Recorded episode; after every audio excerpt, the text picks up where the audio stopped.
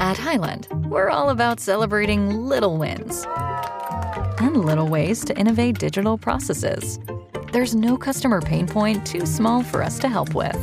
Maybe that's why more than half of the Fortune 100 looks to Highland to connect their content and data, improve processes, and turn little efficiencies into big wins for their customers and clients.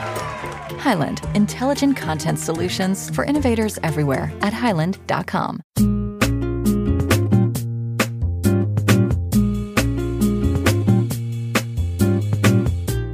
Ich möchte es sagen mit dem unsterblichen Deutsch-Italienisch von Assassin's Creed 2 Attenzione, Attenzione, wir haben Großes zu besprechen. Denn die Spielereihe, die uns alle schon seit 16 langen Jahren begleitet, befindet sich am vielleicht bisher spannendsten Punkt ihres Lebens. Assassin's Creed hat nämlich sage und schreibe acht angekündigte Projekte in der Pipeline, von vollwertigen Nachfolgern über VR-Ableger bis hin zu einem großen Online-Hub, der alle jemals dagewesenen Assassin's Creed-Welten vereinen soll. Es steht einiges an und über all das wollen wir sprechen, aber auch ein bisschen über die Vergangenheit und wie sie jetzt die Zukunft beeinflusst.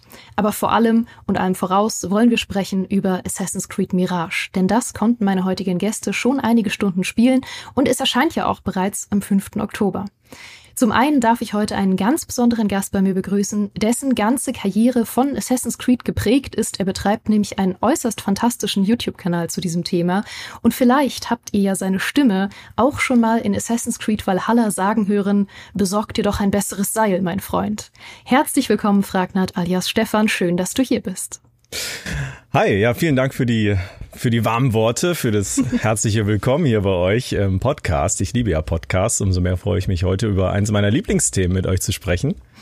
Ähm, ja, ich freue mich sehr, dass du hier bist. Ähm, außerdem freue ich mich sehr, dass noch ein weiterer Gast heute hier ist, den ich endlich mal wieder zurück zu Hause quasi im Gamester Podcast begrüßen darf, nämlich unseren hauseigenen Assassin's Creed Experten, der tatsächlich nach zwölf Hauptteilen immer noch durchblickt, was eigentlich gerade die Story ist, auch wenn er einige Aspekte aus Assassin's Creed Valhalla vielleicht lieber vergessen würde. Willkommen zu Hause, Demi. Schön, dass du da bist. Hi Geraldine, schön hier zu sein. Ich habe es schon angeteased, ihr habt Assassin's Creed Mirage jetzt schon einige Stunden gespielt und wir wollen natürlich vor Release einmal darüber sprechen, was das Ganze jetzt wird. Aber vorher will ich ein bisschen mehr über eure persönliche Beziehung und eure persönliche Assassin's Creed Liebe erfahren. Weil mich interessiert immer sehr, wenn Leute wirklich jeden Teil von Assassin's Creed gespielt haben und die ganze Reise quasi mitgemacht haben. Was hat für euch all die Jahre Assassin's Creed miteinander verbunden? Was hat eure Liebe ausgemacht und was hat euch so in der Reihe gehalten? Mhm. Also ich muss ja immer so ein bisschen den schwarzen Peter ziehen. Ich war spät zur Party. Mhm. Ich habe gestartet erst mit Assassin's Creed Origins, so richtig zumindest, 2017, äh, womit ich auch damals meinen Kanal gestartet habe und habe es erst dann im Nachgang alles nachgeholt. Mhm. Das heißt, äh, Assassin's Creed 1, das habe ich vielleicht schon mal gesehen früher in meiner Jugend und auch 2 habe ich mal kurz angezockt, aber nie so richtig zu Ende gebracht. Und ich habe das dann erst im Nachgang alles ja nach und nach erledigt, weil ursprünglich bin ich tatsächlich zu Assassin's Creed Origins gekommen, weil mir ein Kumpel das empfohlen hatte und meinte, ja, spiel das das ist so ähnlich wie The Witcher. Ich mag das jetzt nicht mehr, aber du bestimmt. Und, dann, und so war dann mein Einstieg äh, mit Origins damals. Ja, die RPGs, Dimi hat da ja, glaube ich, auch einiges zu, zu sagen. Für mich war das äh, eine coole Sache, aber es hat auch für mich nichts kaputt gemacht, was mal da war. Mhm. Äh, hat mir aber auch Spaß gemacht, alles nachzuholen dann im Nachgang. Mhm. Demi, wie war bei dir? Du hast sie ja tatsächlich chronologisch eigentlich durchgespielt oder von ja, Anfang bis Ende. Ich war, ich war noch äh, äh Teenager, als Assassin's Creed 1 rauskam und damals noch in dieser ähm, wilden Phase, in der einem ganz, ganz wichtig ist, dass Videospiele ernst genommen werden, ähm, was halt irgendwann auch so ein bisschen egaler wurde, ja, also zumindest für mich persönlich, weil äh, Videospiele sind das, was sie sind und äh, das passt schon. Ähm, aber damals dachte ich mir halt, dass, also was blutet bitte Assassin's Creed 1 für ein Potenzial? Also die Möglichkeit, Ehren aus der Vergangenheit zum Leben zu erwecken und durchs mittelalterliche Damaskus oder Jerusalem zu laufen und dann auch noch kombiniert mit Parkour, das war also absolut alles, was ich als Teenager cool fand in einem Spiel und dann halt noch mit Assassinen und Templern und allem drum und dran, Verschwörungsgeschichten und noch so ein bisschen Science Fiction. Ähm, also dieses allererste Assassin's Creed war ja in vielerlei Hinsicht eine Tech-Demo. Es war eigentlich eine Potenzial-Demo für das, was danach noch kommen sollte. Ähm, aber dieses Potenzial hat man eben dann schon gesehen. Und Assassin's Creed 2, das war ja dann der große Durchbruch der Ubisoft Open World. Und damals ja noch was super, super Frisches. Ähm, und ich war da immer total an Bord. Also es gab kaum ein Spiel, das, äh, das mich so begeistert hat wie das nächste Assassin's Creed, diese Frage, wo man halt hingeht. Und ich finde, bei den Szenarien haben sie ja auch einen echt guten Job gemacht. Also allein zu sagen, wir machen das mittelalterliche Byzanz, ja, oder das Renaissance-Byzanz in Revelations, oder wir machen Rom, oder wir machen äh, die amerikanische Revolution, also so Szenarien, die noch total unverbraucht waren. Ähm, man kann Ubisoft ja viel so ein bisschen vorwerfen an Kritik, aber ich finde, was die Szenarien angeht, kann man ihnen echt keinen Vorwurf machen. Da haben sie sich nie was sagen lassen, sondern immer das gemacht, was sie halt cool fanden. Und dann halt mit Black mhm. Flag, mhm. dem Piratenszenario und allem drum und dran. Also da war ich immer sehr, sehr begeistert davon, was die da an Welten erschaffen konnten, was für historische Welten das waren. So sehr, dass ich auch meine Bachelorarbeit über Assassin's Creed geschrieben habe, also beziehungsweise über das, was Assassin's Creed mit uns Menschen macht, wenn wir es spielen. Also die Medienwirkung von Assassin's Creed. Ähm, habe da viel mit so Cosplayern zusammengearbeitet und mit, mit der, wie, wie sich die Wahrnehmung ändern kann, wenn man zum Beispiel durch Rom geht und das schon erlebt hat im, oder durch, durch Paris geht und man hat schon Assassin's Creed Unity gespielt. Äh, also, das ist ein Thema, das mich durch und durch fasziniert und auch immer noch fasziniert. Ähm, und ich finde, bin auch ähnlich wie äh, Stefan, bin ich äh, von den äh, RPG-Teilen nicht abgeschreckt worden, weil ich das eigentlich gut fand, dass Assassin's Creed auch mal eine neue Richtung einschlägt.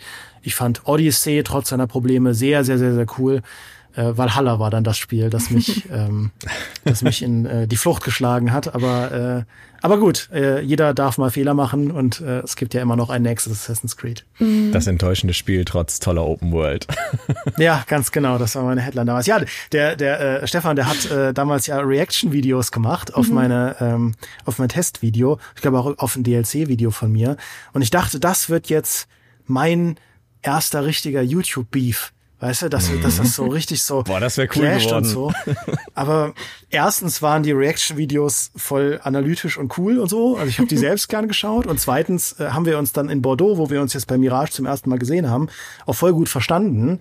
Also äh, ich habe jetzt, wir haben jetzt immer noch kein Beef. Aber vielleicht passiert das ja jetzt hier in einem Podcast.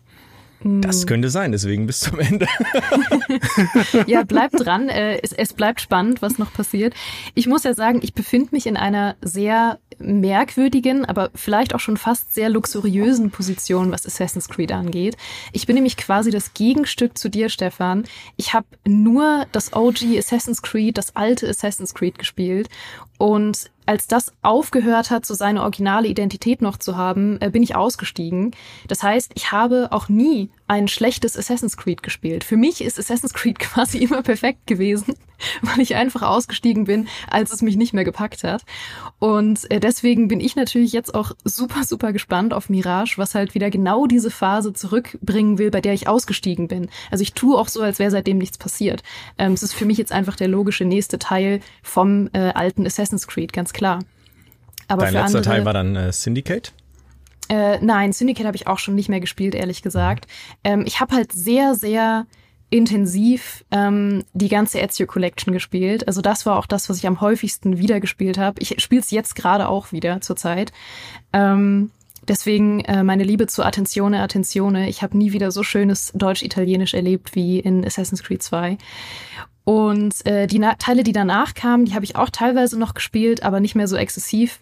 Und dann war ich halt irgendwann einfach raus. Dann hat es sich bei mir so rausgefrisselt, ähm, habe ich ein bisschen das Interesse verloren.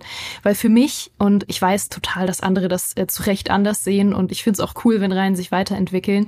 Aber was ich am meisten gemocht habe an Assassin's Creed, war immer diese stringente Story, wo man einfach fluffig durchgegangen ist. Dann hatte man hier einen coolen Storybeat, dann hat man gesehen, oh mein Gott, wer ist wohl der Verräter? Oh, das könnte ein Verräter sein. Und nebenbei hat man irgendwie was gesnackt oder mit jemandem gequatscht oder man hat sogar irgendwie zur Zeit gespielt.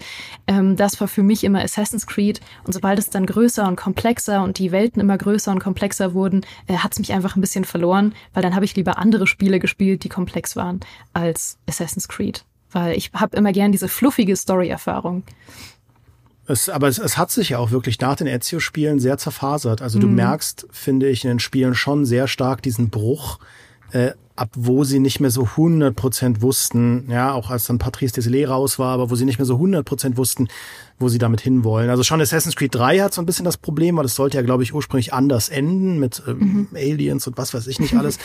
ähm, aber äh, den ja. Weg sind sie dann ja nicht gegangen. Aber mhm. schon Assassin's Creed 3, also es ist wirklich schwierig, dieser Story zu folgen. Auch wenn ich sie persönlich sehr, sehr gut finde.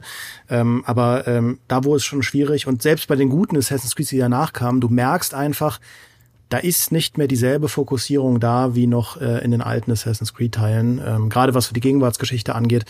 Ähm, aber das ist ja auch äh, dann zum Beispiel bei einem Valhalla oder auch bei einem Assassin's Creed Odyssey oder auch bei einem Origins, auch in der Vergangenheitsgeschichte. Du musst dich ja teilweise wirklich konzentrieren, den Faden nicht zu verlieren, was du gerade warum machst und wer jetzt die Person ist, die du umbringst und warum und was die nochmal mit wem zu tun hat und so, weil ja teilweise auch Zeitsprünge und so weiter drin sind. Mhm. Ähm, also einfach nur, um dein Argument zu unterstreichen, das finde ich, wenn man so Story-Stringenz wollte, eigentlich nach der Ezio-Trilogie das auch wirklich ein herausfordernderer Punkt geworden ist für die mhm. Fans. Ja, auf jeden Fall. Vor allem, weil ja auch die Gegenwarts-Zukunftsgeschichte eigentlich mit Teil 2 schon ein, sag ich mal, kurioses Finale gefunden hat. Also da sind sie ja zum ersten Mal in so eine etwas wildere Richtung gegangen. Und ich habe das Gefühl, dass sie danach auch, ähm, gerade was die Gegenwarts-Zukunftsgeschichte anging, echt nicht mehr wussten, was sie damit machen wollen. Oder mhm ähm, keine Ahnung, einfach damit nichts mehr anzufangen wussten oder es sich auch irgendwie anfühlte wie so nerviger Ballast, den sie noch so mitgeschleppt haben, weil sie es halt von Anfang an drin hatten. Wie seht ihr das? Es gab ja sogar dieses Gerücht, dass der Macher von Assassin's Creed ein ganz anderes ja einen, einen ganz anderen Verlauf geplant hatte für die Reihe. Ne? Also zumindest, äh, ich weiß nicht, ob es ein Gerücht ist oder er das selbst sogar gesagt hat. Müssen wir nochmal äh, nachschauen. Auf jeden Fall ähm, sollte das ja mit Teil 3 eigentlich enden. Ne? Mhm. Und, und Desmond sollte irgendwie ins All und dann quasi Adam und Eva mäßig ähm, die Menschheit quasi erhalten. Mm, und, und ja, da merkt man vielleicht auch so ein bisschen, ja, okay, eigentlich war es vorbei, aber man musste das erhalten, weil es so eine erfolgreiche Brand ist, zu Recht und hat sich dann irgendwie was anderes überlegt. Ich meine, die Zwischenteile, bis jetzt Layla mit Origins kam, da wirkt es sehr ziellos, finde ich.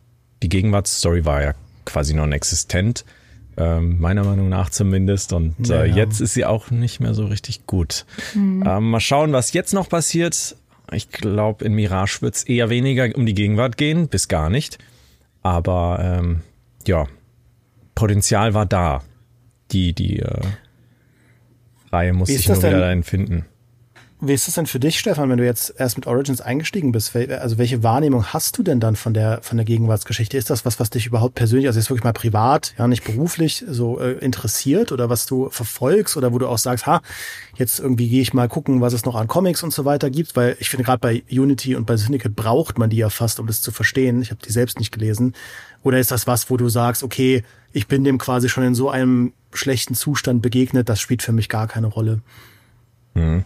Also ich bin ganz ehrlich, bei meinem allerersten Kontakt, das war ja quasi dann Layla, die hat mich nur aus meinem Spielerlebnis rausgerissen, leider. Ne? Also ich mhm. war eher genervt als irgendwie angetan. Ich fand, das hat sich dann verbessert mit Odyssey und wurde mit Valhalla auch nochmal ein bisschen interessanter. Aber wirklich was dran war da jetzt nicht. In den alten Teilen finde ich es cool. Also Desmond ist ein super cooler äh, charismatischer Charakter und gerade natürlich auch die Ähnlichkeit zu Altair und Ezio äh, finde ich da besonders spannend. Da kann man viel rein interpretieren, viel Lore und, und Fanfiction drum stricken. Mm, es ist jetzt aber nicht so, dass es so ein Hauptthema ist. Also mein Fokus bei Assassin's Creed ist das historische Setting. Und mhm. wenn dazu noch eine nette Gegenwartsgeschichte ist, dann ist es ein cooler Bonus. Aber das sehe ich nicht als verpflichtend an, tatsächlich. Ja, ich verstehe das total. Also gerade wenn Leute, die später eingestiegen sind oder natürlich Leute, die jetzt auch einfach die späteren primär ähm, gespielt haben oder halt aktueller im Kopf haben, wenn die sagen, für sie ist diese Gegenwartsgeschichte nur noch so ein nerviges Beiwerk, was immer mitgeschleppt wird, weil die Entwickler es ja selber mittlerweile so behandeln. Also es wird ja auch nicht mehr mit besonders viel Liebe geschrieben oder mit besonders viel Liebe da jetzt noch tolle Mechaniken reingebaut, dass das Gameplay irgendwie besonders viel Spaß macht. Ich bin ehrlich, das Gameplay hat auch in äh, der Ezio-Trilogie nicht besonders besonders viel Spaß gemacht in der Gegenwart. Aber für mich war ähm, als eben Core-Fan von den Anfangsteilen Assassin's Creed im Herzen immer ein Sci-Fi-Spiel tatsächlich, mhm. weil ich diese Story damals auch so spannend fand. Das ist mittlerweile natürlich auch ein bisschen ähm, jetzt, jetzt nichts Neues mehr, aber ich fand es damals so aufregend, diesen Gedanken zu sagen, man hat die Erinnerungen seiner Vorfahren in seinen Genen und kann die abrufen und das erleben und mega tolles Konzept. Ich fand das damals so cool. Und das haben sie jetzt einfach verloren, weil sie selber nicht mehr so richtig wussten, wohin damit. Ist vielleicht auch in Ordnung, ja. ist jetzt mit Mirage zu beenden, mehr oder weniger. Also es soll ja noch vorkommen, aber es gibt auf jeden Fall kein Gameplay mehr in der Gegenwart. Ja, sie wollen es, glaube ich, auch so ein bisschen separieren. Das haben sie zumindest damals, als ich auf dieser Pressekonferenz war, gesagt, dass sie ähm, ne, mit diesen Millionen Projekten, die sie angekündigt haben, auch da eigene Räume schaffen wollen, um halt die Gegenwartsgeschichte zu genießen, meinetwegen vielleicht sogar in diesem, diesem Hub, den sie da bauen. Und dass du dann, wenn du in das Japan Assassin's Creed reingehst oder so, dass du da dann nicht weiter von gestört wirst, in Anführungszeichen. Mhm. Ähm, das ist halt so verrückt, wenn man zurückdenkt, äh, so an die Zeit, die du auch meintest, Geraldine, als das Ganze noch in erster Linie Sci-Fi-Geschichte war. Da war ja, man wusste ja gar nicht, wo die Reise hingeht. Ich war damals, ich bin fest davon ausgegangen, dass Assassin's Creed 3 so ein Assassin's Creed wird, wo man, wo man Desmond spielt, dass er mit diesem mhm. Bleeding-Effekt diese ganzen Skills gelernt hat von seinen Vorfahren und halt jetzt endlich den Templern zeigt, nach Jahrtausenden, was halt Sache ist, so ein bisschen wie Neo aus der Matrix. Ähm, aber das haben sie dann nicht gemacht. Ich verstehe auch warum, weil halt die historischen Welten ihr Unique Selling Point sind. Das wäre auch blöd gewesen, dann so ein Watch Dogs draus zu machen. Ja. Und Assassin's Creed 3, Assassin's Creed 3 hatte das ja ein bisschen. Es gab ja dann Missionen, wo man als Desmond spielt. Ähm, aber ich finde ja ganz interessant, dass diese Ge Gegenwartsgeschichte von Assassin's Creed eigentlich zeigt, wie wichtig es auch ist, dass deine Spielerschaft auf das vertrauen kann, was du machst, weil ich finde, sie haben da einfach das Vertrauen der Leute verloren. Ich glaube, viel Interesse ist dadurch verloren gegangen. Dass du, wenn du jetzt irgendwelche E-Mails liest auf irgendwelchen Laptops, das ist ja mittlerweile schon so ein Standard bei einem neuen Laila-Spiel, dass du halt deinen Laptop hast, wo da nochmal so ein paar Mails drin sind, irgendwelche total authentischen Mailverläufe, wo dann ein paar Internetwitze drin sind. Und du denkst ja, aber ich vertraue nicht drauf, dass dahinter irgendein Plan steckt. In Assassin's Creed 2 habe ich halt so viel Zeit damit verbracht, diese ganzen, da haben sie ja dann so Gemälde gehabt, die du in irgendwelchen, wo du dann den Iden Apfel drin, das war total albern, das war wie so ein Wimmelbildspiel, wo man irgendwelche Schieberätsel und so. Mhm. Aber ich dachte mir, ja, ach, da gab es schon Assassinen. Napoleon hatte so einen Edenapfel, das, das ist ja voll die coole Geschichte, da kann man bestimmt was total Spannendes erzählen. Und damals dachte ich noch, das werden die bestimmt irgendwann machen. Das ist ja unendlich, was sie damit erzählen können. Und heute weiß ich, ja, ja, das, also, sehr wahrscheinlich wird das dann geredconnt und passiert dann einfach nicht mehr oder es wird dann vergessen, dass sie das gemacht haben. Ähm, und das lässt einen dann halt kalt. Ja, irgendwie bei Assassin's Creed Syndicate haben sie auch am Ende, äh, das war dann so ein riesen Cliffhanger, dass du dann eine Sequenz hattest, wo dann so äh, Monster zu, zu sehen waren in solchen Gentanks, wo man dachte, das wird jetzt ich meine, war nicht kein cooler Storypunkt, aber es war wenigstens mal was, wo man dachte, okay, krass, äh, Aliens, ja, und dann haben sie natürlich nichts mehr damit gemacht in den Spielen, das halt komplett im Sande verlaufen lassen, weil sie mit Origins ganz in eine neue Richtung wollten und wenn du so dein Vertrauen verspielst, Spiel für Spiel, dann darfst du halt auch nicht erwarten, dass die Leute da äh, an, an Bord gehen. Deswegen finde ich es auch sehr, sehr gut, dass sie in Mirage, da hast du ja am Anfang so eine Zwischensequenz, wo so ein bisschen, ja, ja, du erzählst jetzt, was mit Basim passiert ist. Und jetzt gehen wir rein ins mittelalterliche Bagdad und das passt dann auch. Dann, da ist man auch echt, ist gut so. Ja, total. Ich bin sehr, sehr gespannt, wie die äh, Community Mirage aufgreifen wird oder, oder finden wird. Mhm es könnte sicherlich noch mal einige Leute auch an Bord holen, ne? Auf, aufgrund der Veränderung, die jetzt vielen auch nicht so gut gefallen hat. Geraldine, wirst du es spielen? Ja, auf jeden Fall. Ja. Also ich glaube, das wird super spannend, wie du sagst, äh, zu sehen, wie die verschiedenen Fangruppen das aufnehmen werden. Also es gibt ja die Leute, die einfach alles chronologisch gespielt haben, ähm, siehe Demi. Ähm, was würdest du eigentlich sagen, Demi, was ist deine liebste Phase von Assassin's Creed? Würdest du sagen, das ist die Ursprungsphase oder die Rollenspielphase oder das, was dazwischen kam? Kommt aus die, auf die Perspektive an. Also ich glaube aus Story-Perspektive auf jeden Fall die ersten. Ähm, aus Gameplay-Perspektive mag ich auf der einen Seite so ein Unity oder Syndicate sehr für dieses Assassinen-Gameplay, so das mhm. Parcours-Zeugs und so, war da halt einfach der Hammer. Und auf der anderen Seite, also ich muss mal einfach sagen, bei Origins, Odyssey und äh, auch einem Valhalla sind halt die einzelnen Mechaniken auch, also gerade wenn es ums das Kämpfen geht und so weiter, das ist einfach spannender gemacht als in den alten Assassin's Creed, wo du immer nur auf den Konterbutton drückst und dann bringst du den Gegner um. Das war halt in Odyssey deutlich cooler, äh, weil du dir wirklich Gedanken machen musstest, wie du halt an, an sowas rangehst. Also es ist sehr schwer, das zu sagen, aber ähm, ich kann jeder Phase was abgewinnen, je nachdem, mhm. welche Linse man hat. Das war jetzt eine super Politiker-Antwort, ne? aber, ähm, aber so ist das, ja. Nee, absolut. Ähm, wie, wie, gesagt, es gibt halt so viele verschiedene Spielertypen. Es gibt äh, dich, der irgendwie sagt, ich habe alles gespielt und kann allem irgendwie was abgewinnen. Es gibt äh, dich, Stefan, der sagt, ich bin ein absoluter Fan von dieser ganzen Rollenspielphase. Es gibt mich, die sagt, ich habe wirklich aufgehört nach der Originalphase. Ähm, es gibt Leute, die haben die Originalphase gar nicht gespielt. Also die sind ja erst eingestiegen mit Origins oder Odyssey.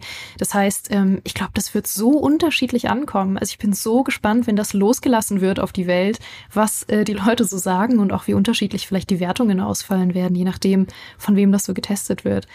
Ähm, da sind wir jetzt schon mitten bei Mirage. Ja, ich bin auch sehr gespannt, ob Mirage sich überhaupt verkauft. Also das, das ist somit die, äh, also ich glaube, das, das ist ein Spiel, das wird äh, ganz gut abschneiden bei den Fans. Es ist ja auch, also Stefan, korrigiere mich, aber es ist einfach ein gutes Spiel, es macht Spaß. Ähm, aber ich habe so ein bisschen das Gefühl, das ist das Assassin's Creed, das so das Assassinen-Credo lebt. Das ist halt hidden in plain sight, ja. Also irgendwie, egal was wir dazu machen, was wir dazu schreiben, kaum jemand beschäftigt sich so richtig mit dem Spiel. Also zumindest was so das Community-Interesse angeht. Ähm, weil alle schon, oder ich habe das Gefühl, die Leute haben einfach schon ein sehr, sehr klares Bild davon, was dieses Spiel ist und was es nicht ist. Und auch im Marketing macht ja Ubisoft, und das finde ich ja, finde ich ja was, was man respektieren muss. Sie machen ja keinen Hehl draus, dass es ein bisschen mehr oder weniger ein Spin-off ist und nicht dieser richtige neue Assassin's Creed Teil. Ähm, deswegen, also wenn das Spiel wirklich gut ist, würde ich ihn eigentlich hoffen, dass es die Aufmerksamkeit bekommt, die es verdient, weil ich war überrascht, wie viel Spaß es eigentlich macht. Also wie, wie launig das da eigentlich war, auf den Dächern von Bagdad unterwegs zu sein, obwohl wir ja wussten, es wird ja die Technik von Valhalla haben und hat deswegen auch durchaus seine, seine Grenzen. Ähm, aber es war einfach eine sehr, sehr erfrischende Erfahrung. Und äh, ja, also ich bin da sehr, sehr gespannt, ob das seine Zielgruppe findet. Ja, ich auch. Also ich finde, Mirage ist irgendwie purer Fans Fanservice, erstmal für die Alten. Aber ich als RPG-Einsteiger fühle mich trotzdem direkt zu Hause. Also es ist irgendwie das Neue, aber auch das Alte.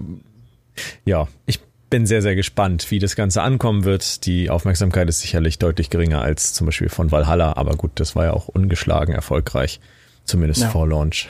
Hm. Ja, da sind wir schon mittendrin in der äh, Bewertung von Mirage, äh, was ihr gesehen habt. Ich habe mir natürlich äh, deine Videos dazu angeguckt, Stefan. Ich habe natürlich auch deine Preview dazu gelesen, Demi, und äh, bin schon ein bisschen gefärbt. Ich weiß schon, was eure Meinung ist. Und äh, ich habe mir natürlich auch schon eine Meinung gemacht, basierend auf dem, was ich sehen konnte. Ähm, was ich spannend finde, ist, dass sie jetzt vor allem, also das, vor allem ich finde das natürlich spannend, aber dass sie wieder sehr auf diesen Story-Fokus gehen und dass die Story ja auch sehr, sehr erinnert an die Ezio-Storyline. Also es hat so sehr viele Elemente daraus mit diesem, wer sind die Guten, wer sind die Bösen, wem kann ich trauen und so. Ähm, das fand ich schon mal super spannend. Was war euer Eindruck von der Story? Ohne jetzt viel zu spoilern, interessant fand ich die Reise von Basim, die er durchmacht. Ne, es geht ja um, um den Aufstieg vom Dieb zum Meister. Und das haben wir auch kurz skizziert bekommen. Das war ganz cool. Man hat es auch gespürt, man hat es wahrgenommen. Stimme hat sich sogar leicht verändert. Äh, das, das war ganz cool. Storymäßig, äh, ansonsten ah, ist schwierig dazu was zu sagen, ohne jetzt so viel vorwegzunehmen, mhm. glaube ich. Was will natürlich beim Alten andocken. Mhm. Ja, es ist, äh, also ich finde, äh, war überrascht, wie erfrischend es sich auch anfühlt, die Art von Geschichte nochmal zu erleben, weil sie ja eigentlich sehr, sehr klassisch ist. Also es ist halt die Ezio-Story, ähm, von wegen, ja, äh, Taugenichts wird zum äh, Meisterassassinen. Ähm, was ich aber cool finde, und das ist diese eine Sache, die ich halt Valhalla lassen muss, sie haben halt mit Basim schon einen Charakter erschaffen, der sehr kontrovers ist. Also er ist ja in, in Valhalla und auch da will ich nicht zu viel spoilern, aber er ist ähm, die komplexeste Figur, gut, das ist, sagt auch bei Valhalla nix, aber es ist halt auf jeden Fall eine Figur, die, ähm, die, ähm, die halt sehr große Schattenseiten hat und die auch ähm, sehr mit dieser Gegenwartsgeschichte oder mit dieser, sag ich mal, mit dieser Jahrhunderte überspannenden Geschichte zusammenhängt. Und von daher, das ist nochmal die Note, die anders ist als, als, als bei der Ezio-Story, dass du so ein bisschen diesen Darth Vader-Effekt hast. Du weißt, was aus dieser Person wird. Ähm, und ich bin sehr neugierig, wie die Story von Mirage uns dahin bringt, weil er eben anfängt als ein also er hat jetzt nicht das Charisma von einem Ezio, aber er ist ein recht sympathischer äh, Dude und macht halt seine Ausbildung durch und hat eben eine klare Mission, nämlich da natürlich gegen die Templer oder äh, den Orden der Ältesten, wie sie da in, in dem Spiel heißen, zu kämpfen. Ähm, also das macht mich schon sehr neugierig. Ich finde aber auch so rein handwerklich ist die Story gut gemacht. Also du hast nicht sofort diese ähm, Ubisoft-Aufziehdialoge, wo dir jemand äh, erklärt, ja, bist du nicht auch froh, hier zu sein in unserer Festung, in der wir Assassinen seit 150 Jahren ausbilden? wo der da, die damals gegründet wurde von XY, also diese als diese Exposition, die halt äh, getarnt wird als ein echter Dialog, sondern äh, gerade mit Roshan, äh, seiner Meisterin, äh, hast du eine Figur, die auch sehr charismatisch im Englischen gespielt wird ähm, und äh, auch so sehr dubios ist, wo du nicht weißt, welche Aktien hat die eigentlich in dieser ganzen Geschichte, was ist eigentlich die Situation von den Assassinen da in in, äh, in Bagdad und drumherum, ähm, wie ist überhaupt die Situation vom Orden zu der Zeit, also du stellst dir sofort Fragen, weil auch du immer mitbekommst, okay, da reden mal welche am Tisch über irgendwas, was da im Hintergrund passiert und irgendwelche Gerüchte und so, aber als einfacher Lehrling kriegst du von sowas ja nichts mit. Also es hat auch so ein bisschen was von Unity, wo du immer nur so ein kleines Rad im Getriebe warst äh, und nicht wusstest, was die Assassinen da eigentlich treiben. Also da war ich sehr positiv überrascht, ähm, mit wie vielen offenen Fragen, die mich auch neugierig machen, ich aus dieser äh, Preview-Fassung rausgegangen bin. Ähm, das kann natürlich alles immer noch im Sande landen, äh, aber, ähm, aber zumindest ist es deutlich spannender als der Anfang von Valhalla. Ähm, also Mhm. ja. Und halt der deutlich war ja fokussierter. Du hast halt eine, ja, du hast halt eine klare Mission. Du bist halt nicht so, ja, wir sind Eivor und Sigurd und ach, wir machen halt Quatsch hier in unserer Wikingerwelt, sondern du hast diesen Auftrag, diese Fokussierung, du hast eine persönlich, persönliche Aktien in der Story, du weißt, warum du bist, wo du bist und wo du hin musst. Und ähm, da kommt dem Spiel einfach, finde ich, sehr zugute, dass es so kompakt ist. Du hast halt eine Liste an Templern, die müssen weg. Und die Story kann sich eben darum entfalten, statt dir halt 400 Geschichten erzählen zu müssen, wo du quasi am Ende nur so eine so eine Tourismustour machst durch äh, durch irgendwie äh, den den Mittel das mittelalterliche Irak. Ähm, also das da bin ich sehr sehr sehr neugierig drauf. Wobei du diese Tourismustour natürlich machen kannst. Es gibt ja diese Historical äh, Sites da, die du dir angucken kannst. Das ist so ein bisschen Discovery-mäßig. Äh, das haben sie auch wieder reingebracht, aber ich finde, es ist nicht so aufgezwungen. Ja. Und, und erzwungen auch an der Stelle. Ja, die Story lässt auf jeden Fall einiges an Fragen nochmal offen. Ja. Ähm, da kann man nur sagen, schauen wir mal, was wird. Viel Potenzial ist da. Das ist aber immer so bei Assassin's Creed. Und ob es ausgeschöpft wird, das ähm, ist noch eine Fata Morgana, würde ich sagen. Gleiches gilt wahrscheinlich auch zu Teilen noch für das Gameplay, ähm, was auch in vielerlei Hinsicht zu den Wurzeln zurückkehrt, wie man so schön sagt. Ähm, vor allem was das Stealth-Gameplay angeht. Also das war ja auch ein großer Aspekt, ähm, weswegen es mich irgendwann verloren hat, weil es äh, aufgehört hat, ein Stealth-Spiel zu sein und mehr in Richtung Action erst gegangen ist und dann so ein bisschen Rollenspiel und dann so ein bisschen von allem, aber auf jeden Fall war es nicht mehr Stealth. Ähm, es hat ja sehr, sehr viel davon verloren. Und jetzt ist es halt direkt so ein, so ein harter Cut scheinbar und lässt wirklich nichts anderes mehr zu als Stealth. Jetzt ist es direkt wirklich wieder wie früher und ähm, finde ich persönlich super. Ich hoffe, davon fühlt sich niemand vor den Kopf gestoßen, der es spielt. Ja. Also man merkt so richtig in diesem Spiel, wie wichtig Stealth ist. Vor allem am Anfang des Spiels, als du noch schwächer bist. Du darfst dich einfach nicht im offenen Kampf zeigen, aber sie haben so ein bisschen natürlich diese Tools wieder mit reingebracht, die auch dein Stealth-Gameplay unterstützen, von damals auch. Äh, die Smoke Bomb, äh, das ist ja ein, ein Fan-Favorite und äh, Noisemakers und äh, Wurfdolche sind auch zurück als einzige Fernkampfwaffe. Das ist schon cool, mit diesem limitierten Toolset zu arbeiten, nicht wie in einem Valhalla oder einem Odyssey mit einem Bogen durch Wände durchzuschießen und alle Gegner in der gesamten Festung aus, äh, auseinanderzunehmen, ohne sie auch nur einmal gesehen zu haben. Das ist nicht mehr möglich, zumindest nicht mehr so ohne weiteres. Klar, es gibt so ein bisschen was Übernatürliches mit diesem Kettenattentat und so, aber es hält sich alles in Grenzen. Ja. Und äh, ich finde aber später, zum späteren Zeitpunkt, kann man doch mal den offenen Kampf suchen. Aber erst, wenn man eben fortgeschritten ist. Und, und das finde ich auch nochmal eine coole Reise. Also ich hatte selten so viel Spaß an Stealth in Assassin's Creed wie jetzt in Mirage. Aber natürlich auch dadurch, dass es eigentlich keine Option gibt. Also als Straßendieb jetzt den offenen Kampf gegen bewaffnete Wachen zu suchen, ist einfach nur dumm. Ja, ich fand das auch äh, sehr, sehr cool. Das war ja auch, das habe ich auch in der Preview geschrieben, meine Überraschung, wie konsequent sie da sind. Ähm, weil Stefan hat schon recht, man kann durchaus den Kampf suchen, also zum Beispiel so leichte Wachen. Wenn dich da eine Wache angreift, kannst du die halt relativ gut ausparieren und dann halt kontern. Aber du wirst, also du hast auch das Gefühl, es lohnt sich nicht laut zu sein. Du, es gibt ja jetzt wieder so ein Fahndungssystem wie in den alten Assassin's Creeds. Das heißt, wenn du Stress machst, steigt dein Fahndungslevel und wenn du da auf Level 3 bist, ähm, dann kommen auch die richtig dicken Kollegen. Also das sind wirklich so Elite-Soldaten. Und da habe ich zumindest äh, es nicht geschafft, jetzt in der Demo einen auf die Bretter zu schicken. Ähm, habe mich aber wahrscheinlich auch nicht so gut angestellt. Ähm, aber das war schon schwer und äh, das erinnert mich so ein bisschen an Assassin's Creed 3. Da gab es diese hessischen Söldner, die kamen, wenn du maximale Fahndungsstufe hattest. Äh, aber die waren also wirklich super easy im Vergleich zu äh, dem, was halt Mirage dir entgegenwirft.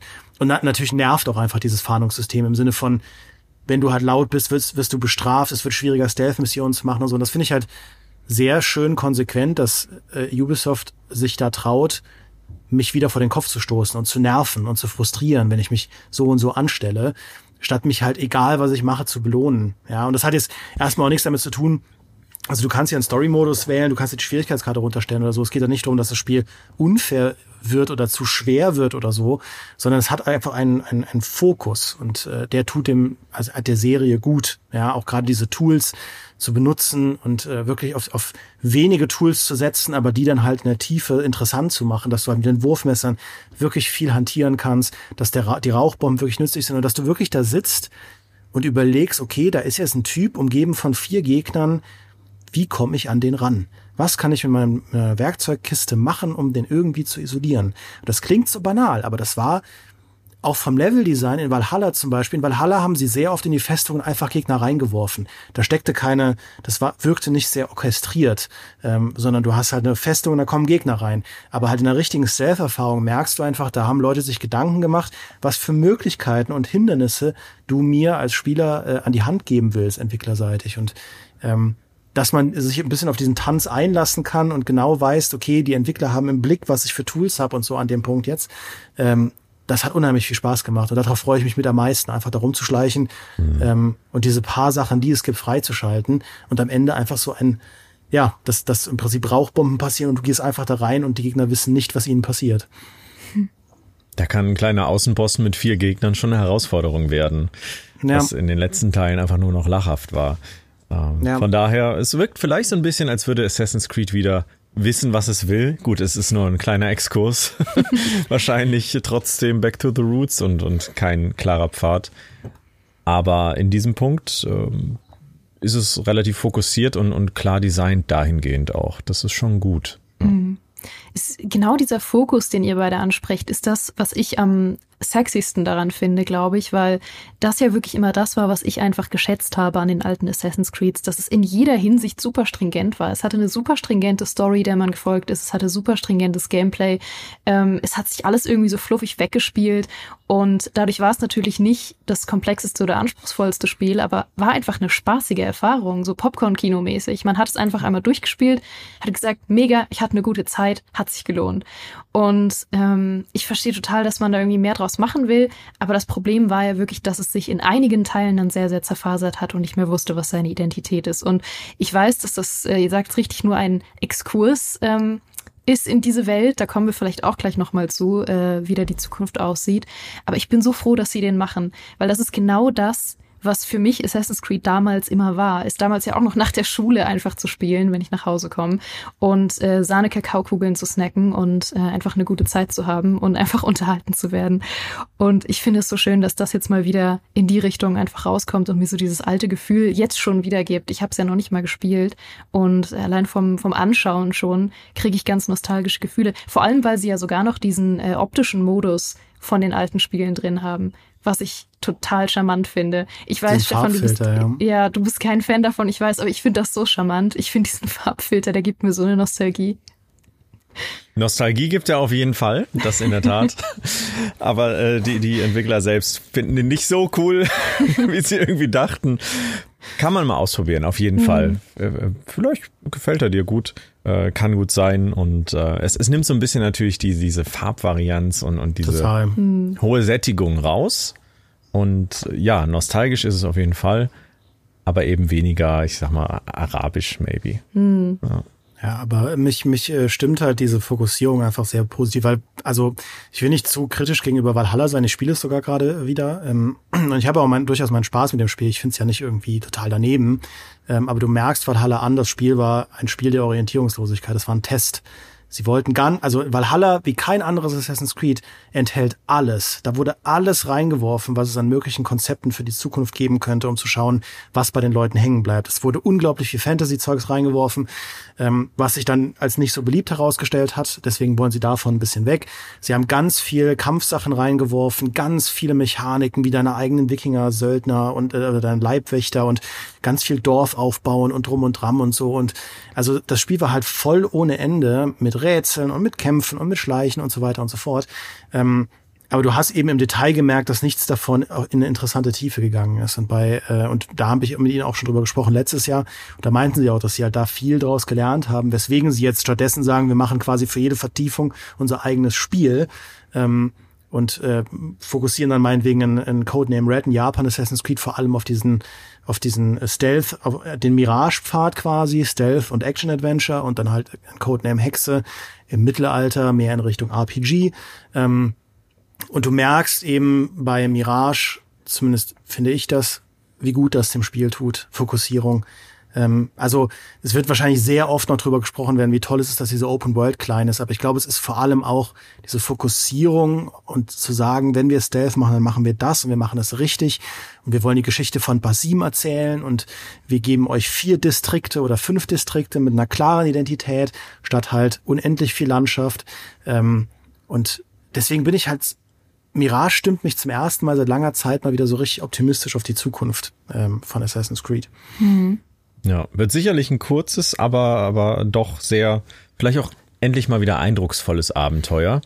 Und wie du schon sagst, so Valhalla war völlig identitätslos in vielen Belangen, wo ich auch nochmal gerade dran denken musste, das war ja Game as a Service aus dem Bilderbuch. Jede Woche ja. gab es irgendwie nochmal ein neues Mini-DLC mit einer neuen Quest und dann musste sich aber täglich einloggen, um diese Items zu bekommen. Dann gab es kostenlose DLCs, kostenpflichtige DLCs, übernatürliche DLCs, reale DLCs, ähm, äh, alles. Ne? Und, und ja. es ist auch mal erfrischend, jetzt einfach ein fertiges Spiel zu haben, muss man auch sagen. Einfach mal zum Release ein fertiges Spiel mit einem kleinen Shop, der völlig optional ist, ähm, wurde ja. auch mal wieder fällig, würde ich sagen, ja. Das auch überhaupt nicht den Eindruck erweckt, von wegen, wir sind ein Spielplatz, wo wir noch ganz viele Geräte reinbauen werden, sondern dieses Spiel wirkt einfach wie ein rundes Ding. Ja, ähm, ohne, du, du hast einfach ein sehr klares Ziel und diese Open World wird auch nicht unendlich viel hergeben. Sie ist auch nicht absolut vollgekleistert mit Collectibles und so, sondern mit halt Eigensachen, so Truhen, die man finden kann und Taschendiebstähle und so weiter äh, und halt so diese World Events, die auch wieder zurückkommen. Ähm, aber es ist halt nicht so absolut, okay, wir wollen dich in erster Linie beschäftigen, sondern äh, dass die sagen ganz klar, okay, du sollst uns durchspielen, du sollst eine gute Zeit haben, du sollst ein bisschen selbst entscheiden, wie viel von dem Nebenkram du mitnehmen willst und dann siehst du den Abspann, hast hoffentlich eine gute Zeit gehabt und wir sehen uns in zwei Jahren, wenn dann das andere Assassin's Creed rauskommt. Das finde ich cool. Das ist mhm. einfach sehr, sehr ehrlich. Der Nebenkram wirkt auch wirklich optional. Also ja. es wirkt nicht so, als bräuchtest du das. Ja. Mhm. Was glaubt ihr, warum ähm, es sich so anfühlt, obwohl es ja scheinbar so eine total runde Erfahrung ist und total im Geiste der ursprünglichen Hauptteile, warum fühlt es sich trotzdem nicht an wie ein Hauptteil? Warum fühlt es sich trotzdem an wie so ein kleines Intermezzo? Also der erste große Punkt ist für mich die PS4-Grafik. Also das ist, ist nicht mehr Current Gen, das ist jetzt für mich kein Beinbruch. Auch nicht super schlimm. Ich brauche jetzt kein fancy Raytracing und so weiter, was mittlerweile ja eher schon Standard in neuen Releases ist. Ähm, das auf jeden Fall. Es sieht halt so aus wie die letzten Spiele und es spielt sich aber auch, also von der Grundsteuerung spielt es sich auch wirklich so. Ähm, es ist ja einfach in, in allem Belang so, so ein kleiner Exkurs, würde mhm. ich einfach sagen. Ähm, auch ja. durch den kleineren Umfang, was man halt gewöhnt ist, ne, von durch die letzten Assassin's Creed, ist ja auch ein Gewöhnungsprozess, der da angestoßen wurde, dass man auf einmal für eben sein Geld 100 Stunden plus erwartet und nicht mhm. mehr 20 was vor ein paar Jahren eigentlich noch ein mehr als vollwertiges Spiel gewesen wäre. ja, es sind, glaube ich, viele Faktoren, die das irgendwie dazu ähm, machen, was es ist oder mhm. vermutlich sein ja. wird.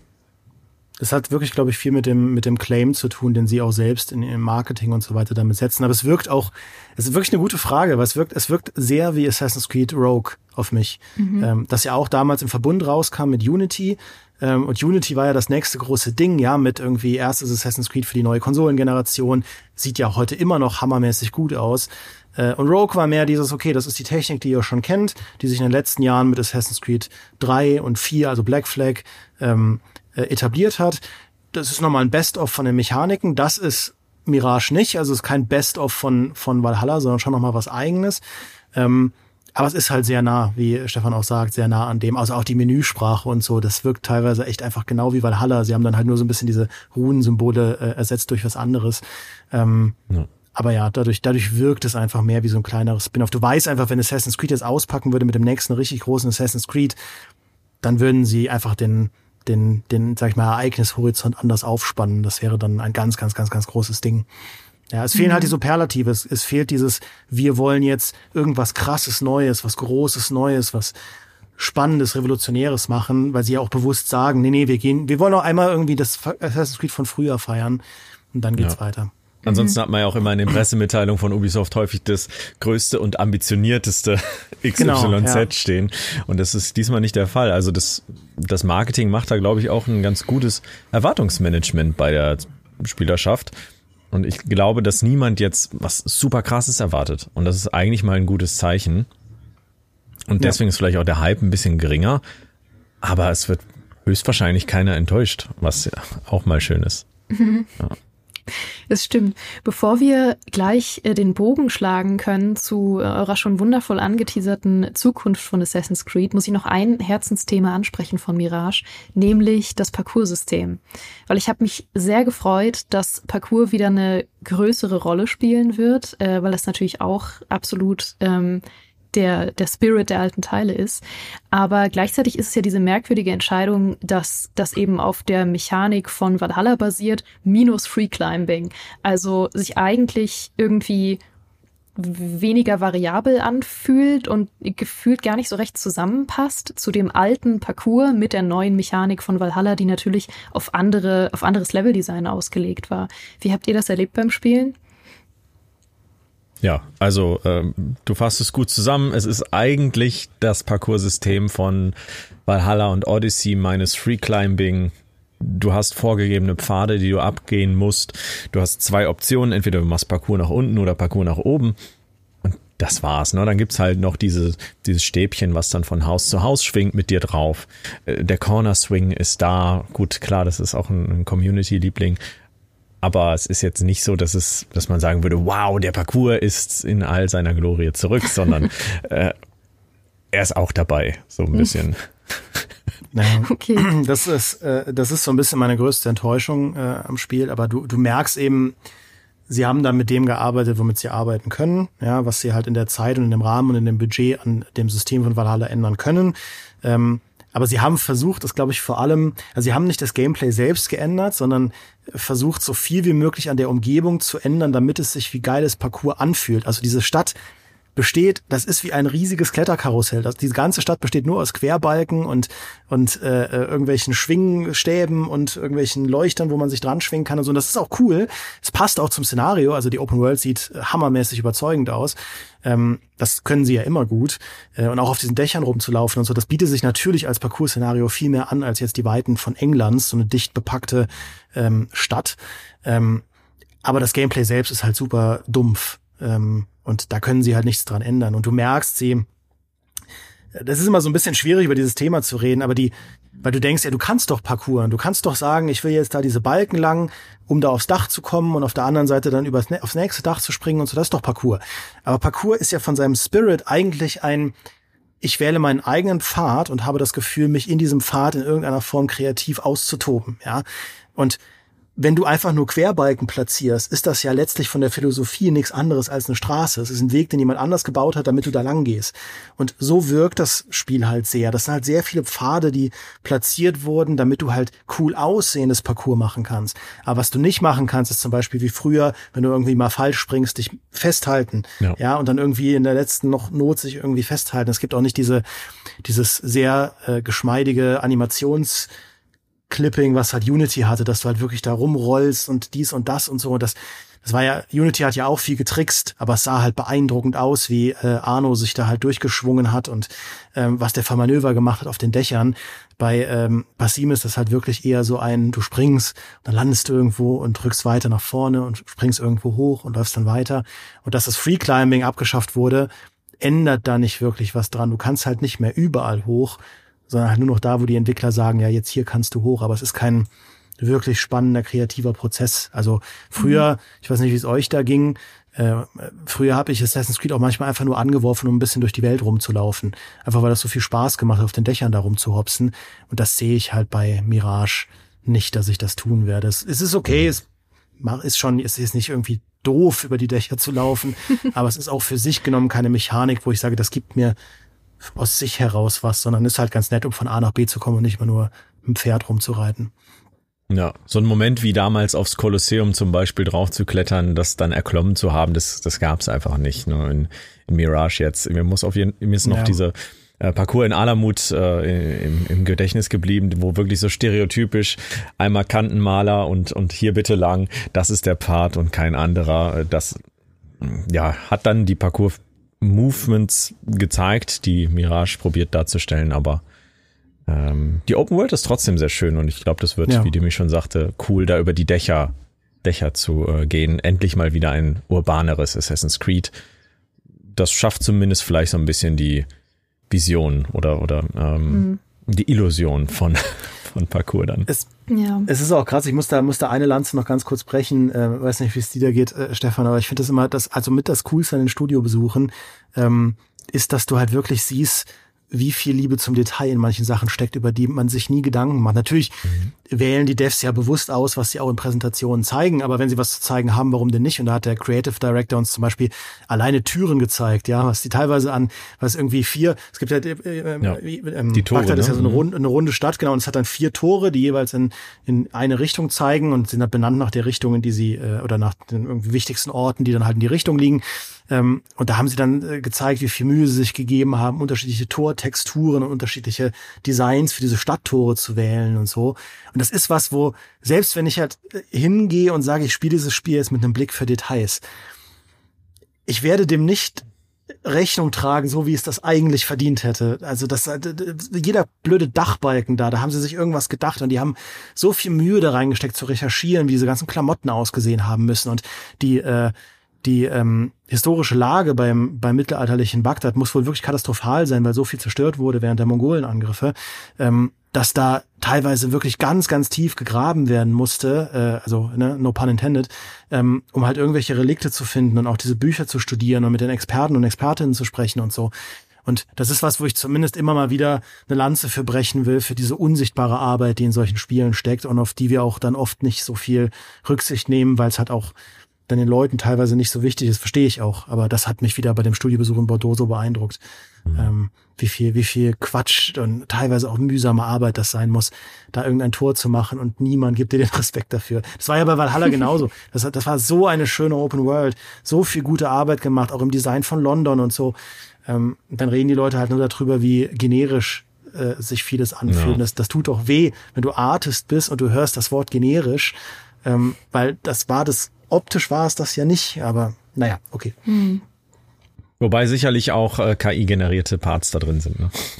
Ja, ja, aber bei den Landschaftsdesigns auf jeden Fall. Aber wenn es so um so individuelle Sachen geht, das ist schon sehr cool, wie viel sie da immer rein. Ja. Also diese Artbox von Assassin's Creed kann ich euch echt nur, also euch da draußen echt nur empfehlen. Das ist immer wieder schön, sowas zu sehen. Das wird es auch für Mirage geben. Ähm, ja.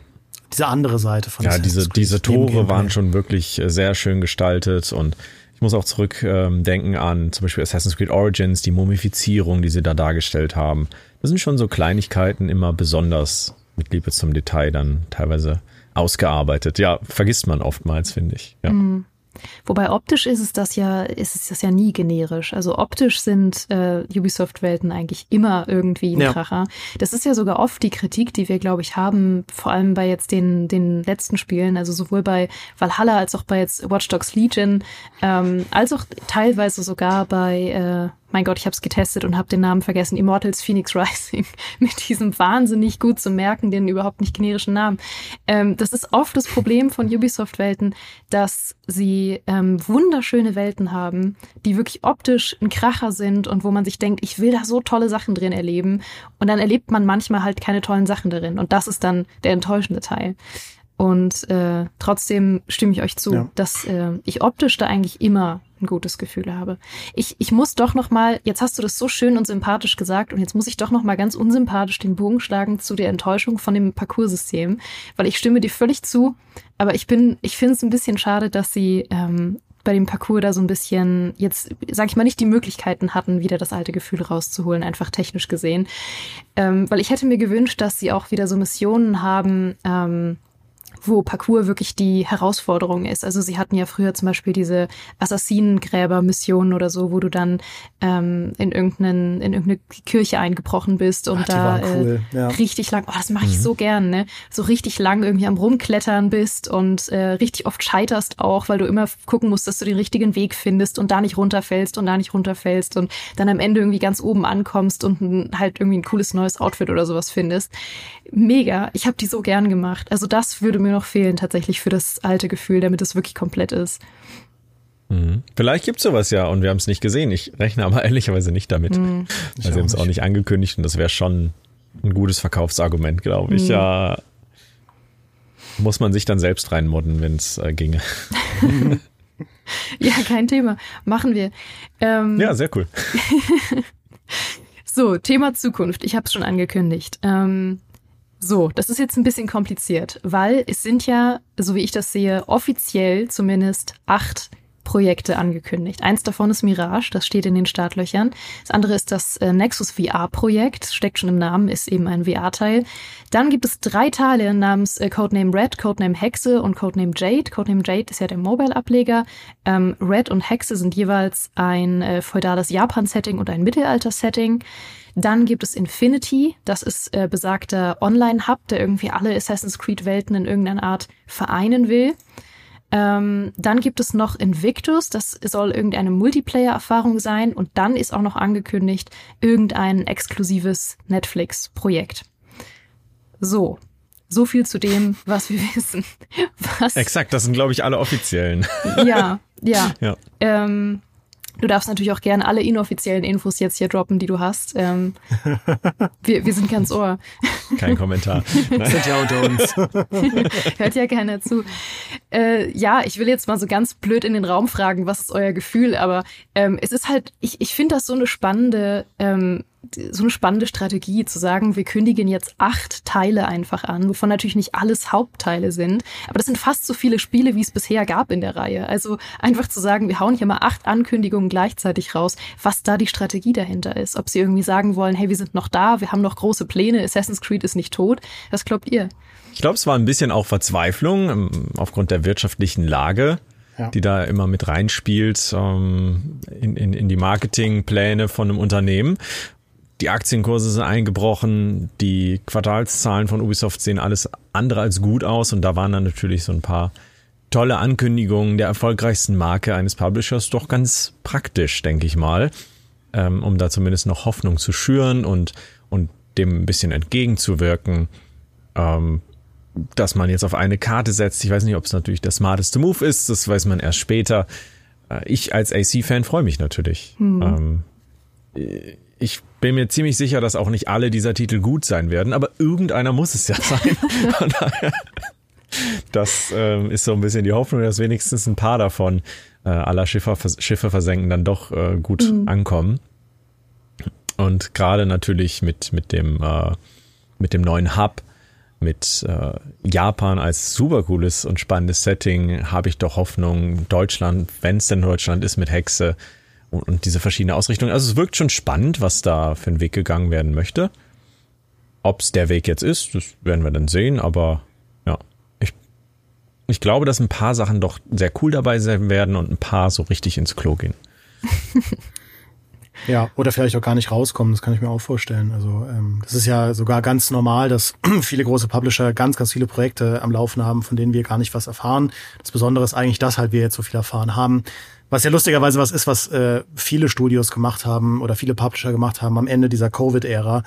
Ähm, dieses Wir sind noch da mit dem Fuß auf. Also meine, wir wissen jetzt schon was, Witcher 4, 5, 6 und noch irgendwie zwei Witcher-Projekte und ein neues Cyberpunk-Projekt und so.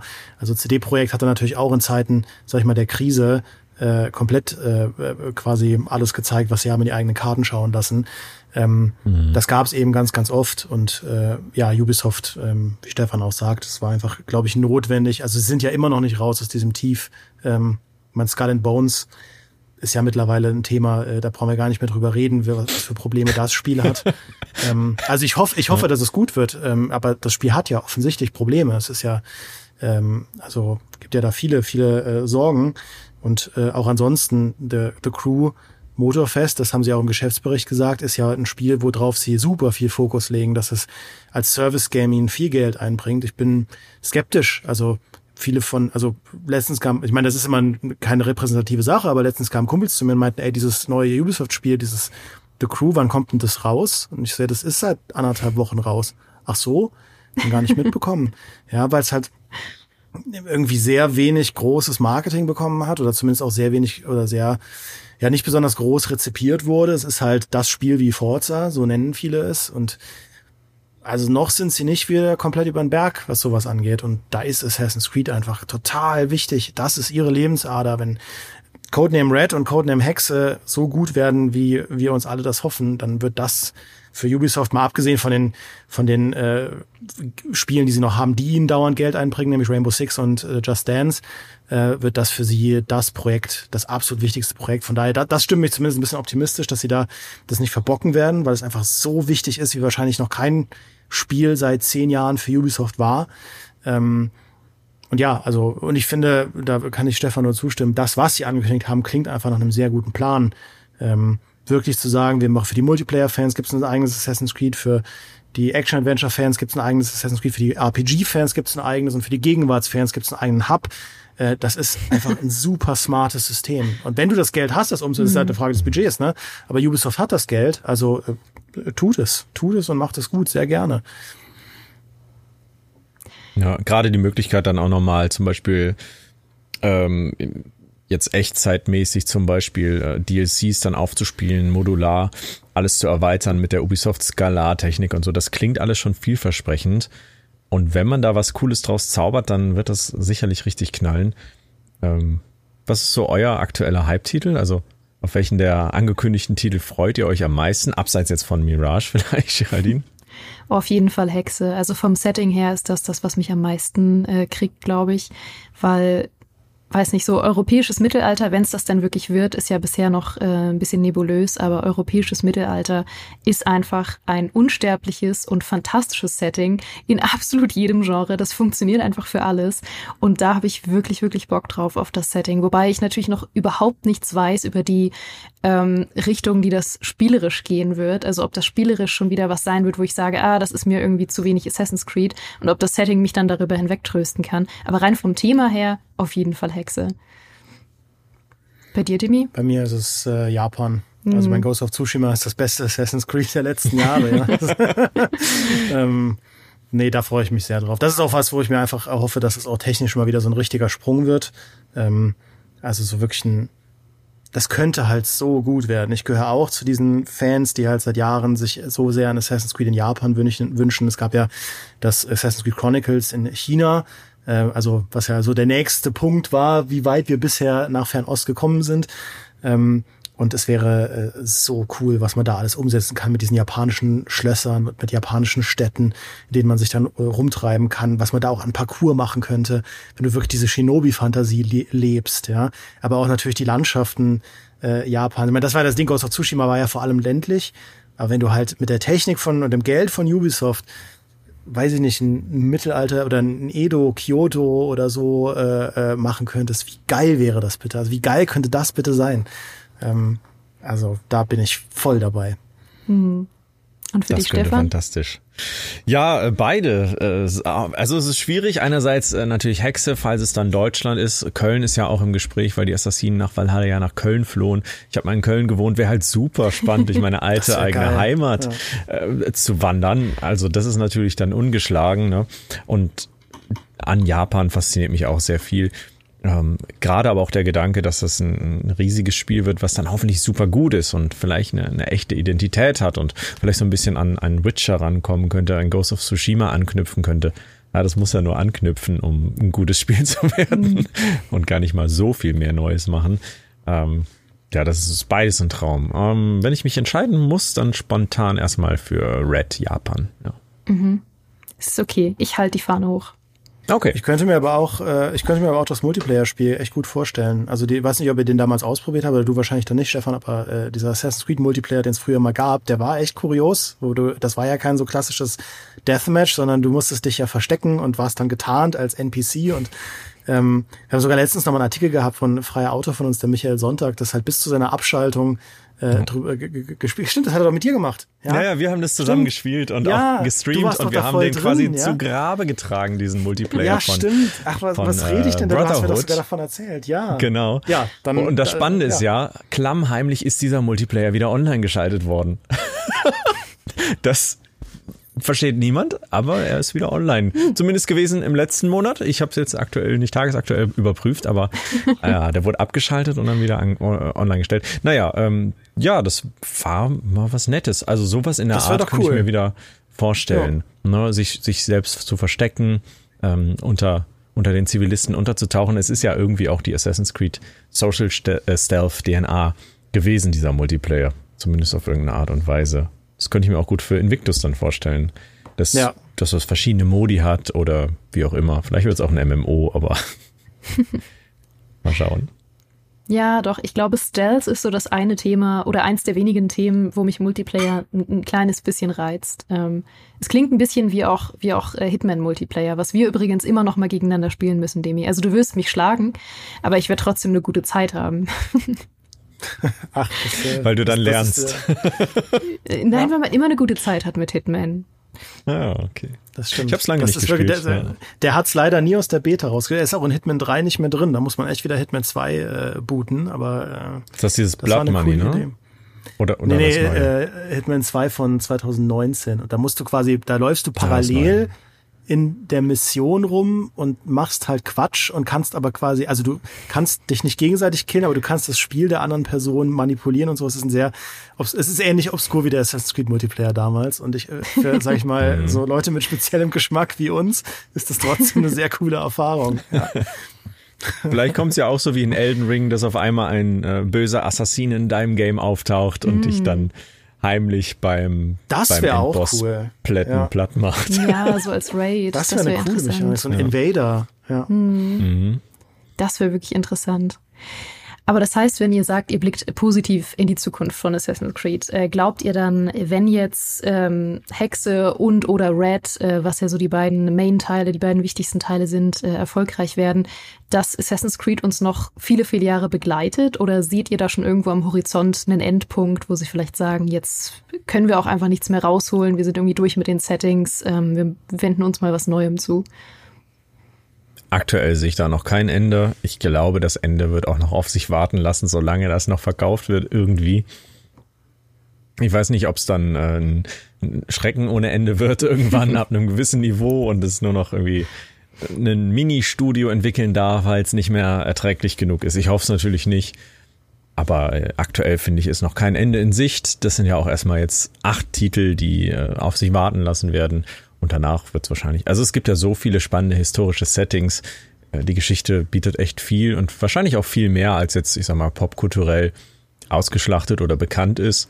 Ähm, wie jetzt so stereotypisch die Wikinger seit Vikings oder eben äh, andere Settings, die Ubisoft schon auch genutzt hat.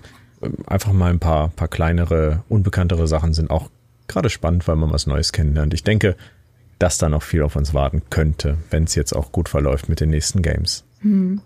Ja, bin auch sehr gespannt, welche Pläne sie dann mit Netflix noch weiter verfolgen, wenn dann die TV-Serie kommt. Ähm, das ist ja gerade zumindest ein großes Thema, diese Integration und Transmedialität, dass alle möglichen Spiele jetzt doch wieder mehr in Richtung Film wollen und umgekehrt und so. Also ich glaube auch, dass es noch sehr, sehr lange Assassin's Creed geben wird. Und man darf auch nicht vergessen, in diesen Studios arbeiten ja auch wirklich extrem kompetente Leute. Ähm, es sind halt dann nicht immer die Leute mit den, also ne, Ubisoft, da, da sind schon viele Leute, die verstehen, was ein gutes Assassin's Creed ausmacht. Das sind halt nicht die, die sich dann immer durchsetzen. Ja, gerade wenn es dann heißt, wir müssen ein Service-Game machen und so. Und meine Hoffnung ist, dass dieses wellenbewegende Rückrudern, das sie jetzt gerade machen, dass sie, da, dass, dass sie da einfach mit einer neuen sinnvollen Synthese rauskommen. Also ich glaube nicht, dass sie halt die Idee von DLCs oder Mikrotransaktionen oder Shops oder so komplett über den Haufen werfen. Dafür ist das halt nach wie vor zu erfolgreich. Aber ich glaube, dass es in einer gesünderen Art und Weise kommen dürfte. Und zumindest das, was sie jetzt machen, klingt danach, dass sie halt einen Invictus als Multiplayer Free-to-Play-Spiel machen. Da, da gebe ich dir Brief und Siegel drauf. Ja, ähm, äh, aber dass dann vielleicht dafür ein Assassin's Creed oder ein Codename Jade halt eben nicht so angelegt wird wie in Valhalla als äh, quasi Rampe für alles. Das würde ich mir umgekehrt halte ich das auch für sehr möglich, ja. Und äh, das, also ich hoffe, dass das am Ende das die Richtung ist, in die wir gehen, bis dann irgendwann eine neue Sau an Monetarisierung durchs Dorf getrieben wird und dann wird es wieder ein Assassin's Creed oder irgendein Ubisoft-Spiel geben, das den Bogen massiv überspannt. Und dann werden wir uns wieder zurückbewegen in dieser Welle und dann wird es wieder heißen, wir machen Assassin's Creed wie früher. Wisst ihr noch, das gute alte Codename Jade, das war noch Assassin's Creed, wie wir es Als wollen. es nur alle Da drei Monate jetzt- DLCs gab. Ja. Ja, genau, da gehen wir jetzt wieder hin zurück. Ja, Klasse statt Masse. Ja, und dann sitzen wir wieder hier und diskutieren darüber und äh, führen quasi nochmal genau das gleiche Gespräch. Ich kann es Das Rad dreht sich weiter. Freue ich mich auf unser Zehn-Jahres-Gespräch. Ja. Ja, heute in zehn Jahren reden wir nochmal. Ich äh, setze euch schon mal eine Kalendereinladung rein an der Stelle, äh, damit wir es nicht vergessen. Ihr Lieben, es war eine wunderschöne, illustre Runde. Ähm, ich freue mich, dass wir mit einem positiven Ausblick rausgehen, sowohl auf Mirage als auch auf die ganze Zukunft von Assassin's Creed. Und sehr, sehr schön, dass ihr heute beide da wart. Ja, vielen Dank für die Einladung. Hat mir sehr viel Freude gemacht, ein bisschen mit euch zu sprechen und eure, eure Perspektiven kennenzulernen. Ähm, auch schön, dass wir alle gemeinsam haben, dass wir uns eigentlich nur gute Spiele wünschen und am liebsten nur gut über Spiele reden wollen würden. Ähm, Ja. ja, und vielleicht ist das bald wieder komplett der Fall. Dankeschön nochmal für die Einladung. Sehr, sehr gern. Ich rate euch da draußen auch unbedingt, äh, einmal bei Stefan vorbeizuschauen. Sowohl auf seinem YouTube-Kanal Fragnat als auch Nahtfrag, als auch auf seinem Twitch-Kanal. Mein Gott, ich hab's richtig gesagt. Ich bin so froh. Ähm, denn es lohnt sich sehr. Und ich rate euch auch, wenn ihr es noch nicht gemacht habt, unbedingt bei Demis Preview vorbeizuschauen, wenn ihr euch noch mehr im Detail dafür interessiert, was äh, wir jetzt gesehen haben und was Demi hält von Mirage und den ganzen Mechaniken im Detail. Also ihr könnt noch jede Menge Mirage-Content konsumieren, bis es dann rauskommt am 5. Oktober. Und dann schauen wir mal, ob wir uns vielleicht noch mal zusammensetzen oder ob dann auch schon alles gesagt ist. Lassen wir uns überraschen. Auf jeden Fall danke ich euch da draußen fürs Zuschauen, entweder auf unserem YouTube-Kanal Gamestar Talk oder fürs Zuhören als Podcast. Beides ist wundervoll. In beiden Fällen freuen wir uns über eure von Herzen kommenden Abos und ähm, Kommentare und was auch immer ihr uns geben wollt. Schickt es uns zu. Und äh, wir hören uns hier ganz bald wieder. Und macht's gut. Tschüssi. Tschüss.